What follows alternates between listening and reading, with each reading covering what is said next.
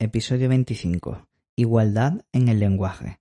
Este episodio está subvencionado por el área de igualdad de la Diputación de Cádiz. Estás escuchando Educa sin rodeos, un podcast donde hablamos de educación de una manera clara y directa. Mi nombre es Javier González y empezamos.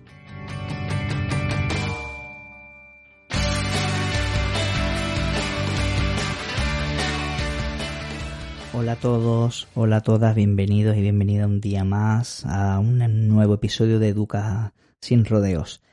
Eh, quería hablar hoy sobre el lenguaje, ¿no? Porque siempre hay como un debate latente sobre la igualdad en el lenguaje, ¿no? En el idioma castellano. Y me refiero a que cuando queremos decir niños y niñas o ciudadanos y ciudadanas, la Real Academia de la Lengua Española ahora mismo, a día de hoy, dice lo siguiente al respecto y te voy a leer literalmente el artículo de la RAE y además os voy a dejar el enlace en la descripción del episodio por si queréis consultarlo.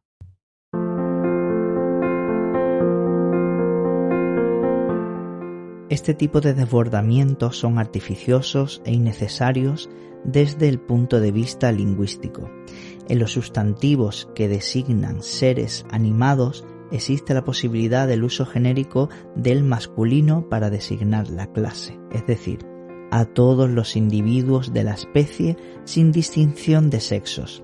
Todos los ciudadanos mayores de edad tienen derecho a voto. La mención explícita del femenino solo se justifica cuando la oposición de sexos es relevante en el contexto. Por ejemplo, el desarrollo evolutivo es similar en los niños y las niñas de esa edad. La actual tendencia al desdoblamiento indiscriminado del sustantivo en su forma masculina y femenina va en contra del principio de economía del lenguaje y se funda en razones extralingüísticas. Por tanto, deben evitarse estas repeticiones que generan dificultades sintácticas y de concordancia y complican innecesariamente la, redacción y lectura de los textos. El uso genérico del masculino se basa en su condición de término no marcado en la posición masculino-femenino. Por ello es incorrecto emplear el femenino para aludir conjuntamente a ambos sexos, con independencia del número de individuos de cada sexo que formen parte del conjunto. Así los alumnos, eh, así los alumnos es la única forma correcta de referirse a un grupo mixto, aunque el número de alumnas sea superior al de número de alumnos varones.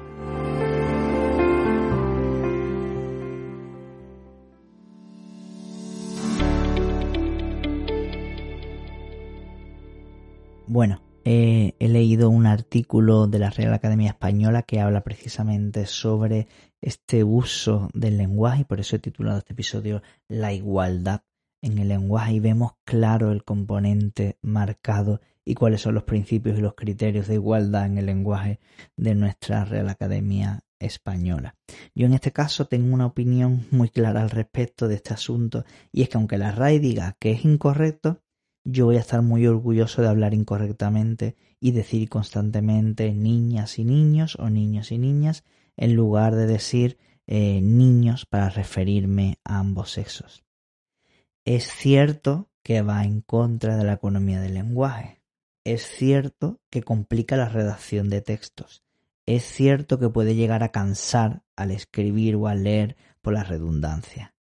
Pero yo aún así voy a tratar siempre de expresarme en lo que llamamos un lenguaje inclusivo.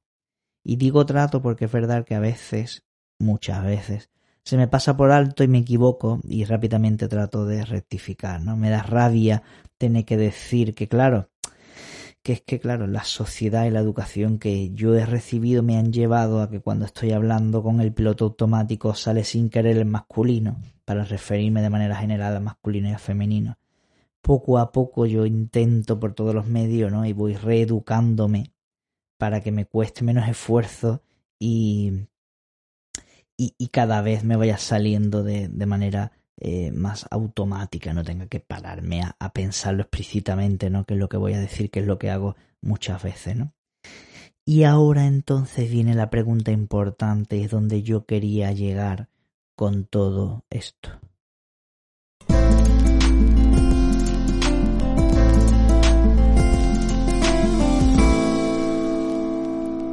¿Es verdaderamente tan importante esta cuestión de igualdad lingüística o es simplemente una cosa que bueno, que no tiene tanta importancia?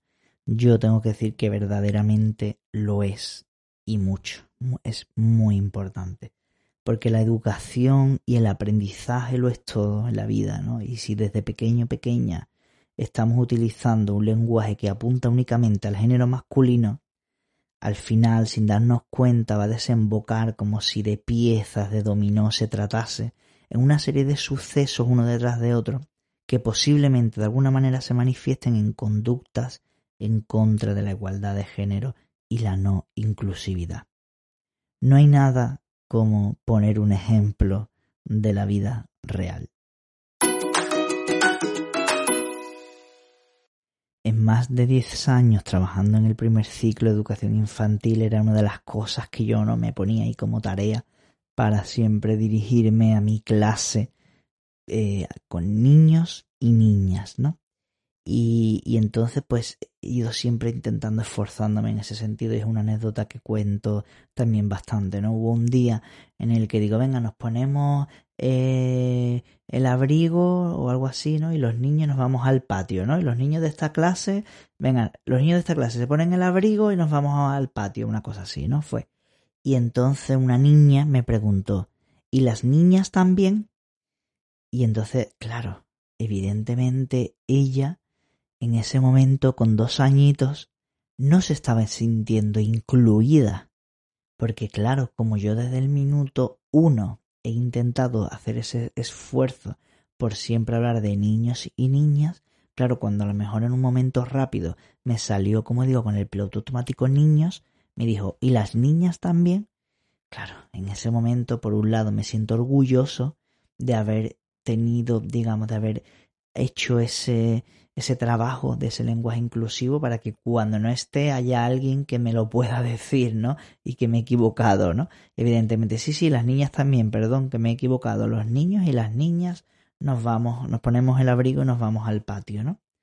Eh, con lo cual, claro, esto me fue un ejemplo que, que, como veis, se me ha quedado marcado y fue hace más de 10 años, porque son de esos momentos mágicos que, que, se te quedan para siempre, ¿no? Que te chocan y te, y te cambian la vida.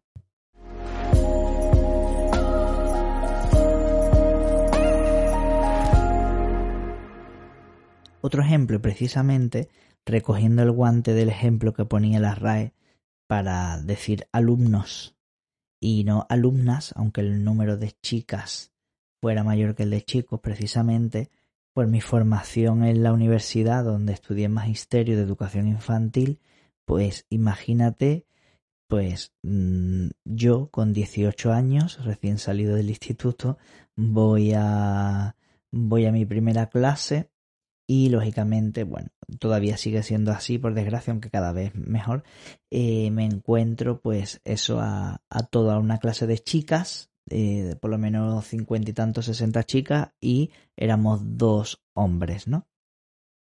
Y allí, desde el primer momento, todos los profesores y todas las profesoras, ¿no?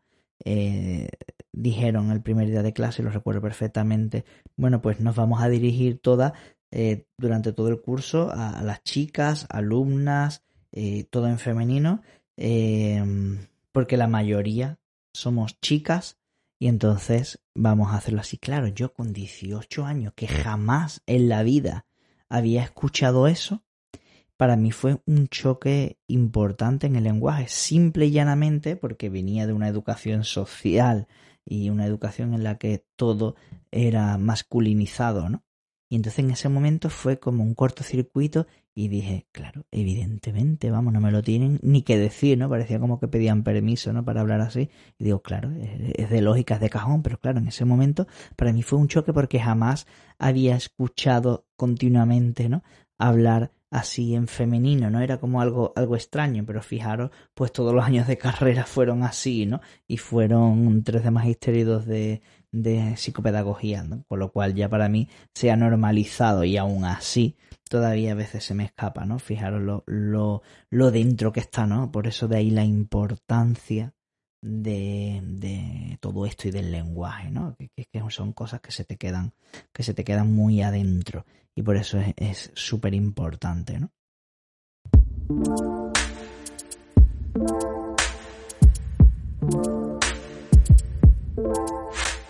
Con todo esto he aprendido que evidentemente el lenguaje te incluye o te excluye y a todo el mundo le gusta sentirse incluido lógicamente.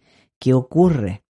Pues ocurre que la verdad duele y que algunas verdades son pues que básicamente los hombres en una posición de poder histórica son los que han construido estas formas de lenguaje, son los que ocupan los puestos de mayor relevancia en primera fila social y nos hemos acostumbrado a base de repeticiones a este tipo de prácticas abusivas y discriminatorias para las mujeres, ¿no? Usar, el masculino para referirse a ambos sexos, o si hacemos la distinción, siempre la forma masculina va primero, ¿no? Por ejemplo, si queremos decir los niños y las niñas, ¿no? Y no decimos nunca las niñas y los niños, y varias cosas de, de este estilo que hemos ido incorporando a nuestro a nuestras entrañas muy adentro y que la tenemos así, ¿no?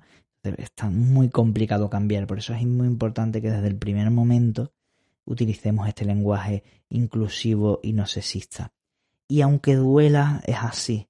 Y, yo sé que hay siempre como mucho debate con esto y siempre hay muchas opiniones en contra, ¿no? Diciendo, claro, es que como la RAE lo dice, si la RAE lo dice, ¿por qué lo vas a decir? Claro, la RAE lo dice porque la mayoría son hombres, no se sienten excluidos y históricamente han tenido este abuso de poder indiscriminado, claro, no te jode, por eso ellos lo dicen así, se sienten cómodos. Si estuvieran toda la vida escuchando cómo no están incluidos y, y estando siempre excluidos de toda la sociedad, pues igual pensarían de otra manera, ¿no? No te jode.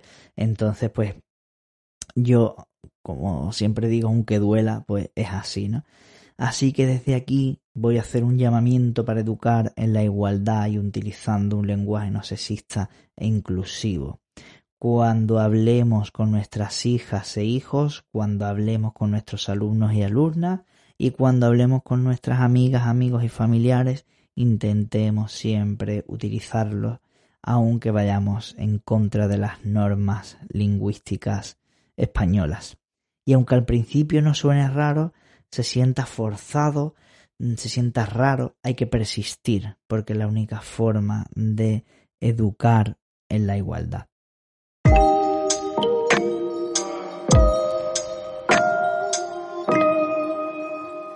No quiero irme sin anunciarte que de alguna de las actividades que tenemos en marcha, aún tenemos abierto para ti un curso gratuito sobre educación en igualdad. Por favor, es súper importante que vamos a hablar sobre este tipo de cuestiones y más, y de mucha más profundidad.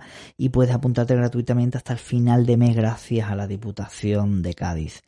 Eh, que también vamos a organizar un encuentro con familias pertenecientes al colectivo LGTBIQ. Así que eh, si estás escuchando, únete porque vamos a hablar sobre cuestiones educativas que se propusieron en el encuentro anterior. El próximo lunes 20 de septiembre vamos a hacer un taller presencial sobre la vuelta al cole para que todo el mundo además pueda venir. Haremos dos pases, uno de mañana y otro de tarde. Te voy a dejar todos los enlaces eh, por si quieres ahondar más en la descripción del episodio.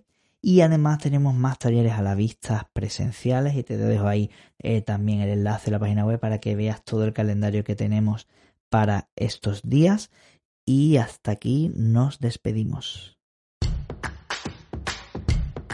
Esto ha sido todo por hoy y si necesitas más información visita nuestra web aefam.org donde encontrarás cursos online, talleres presenciales, así como asesoramientos educativos personalizados.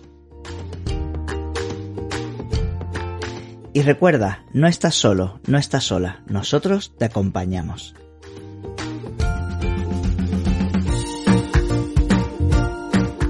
Y en el próximo episodio hablaremos sobre los problemas que ocurren en el comedor escolar.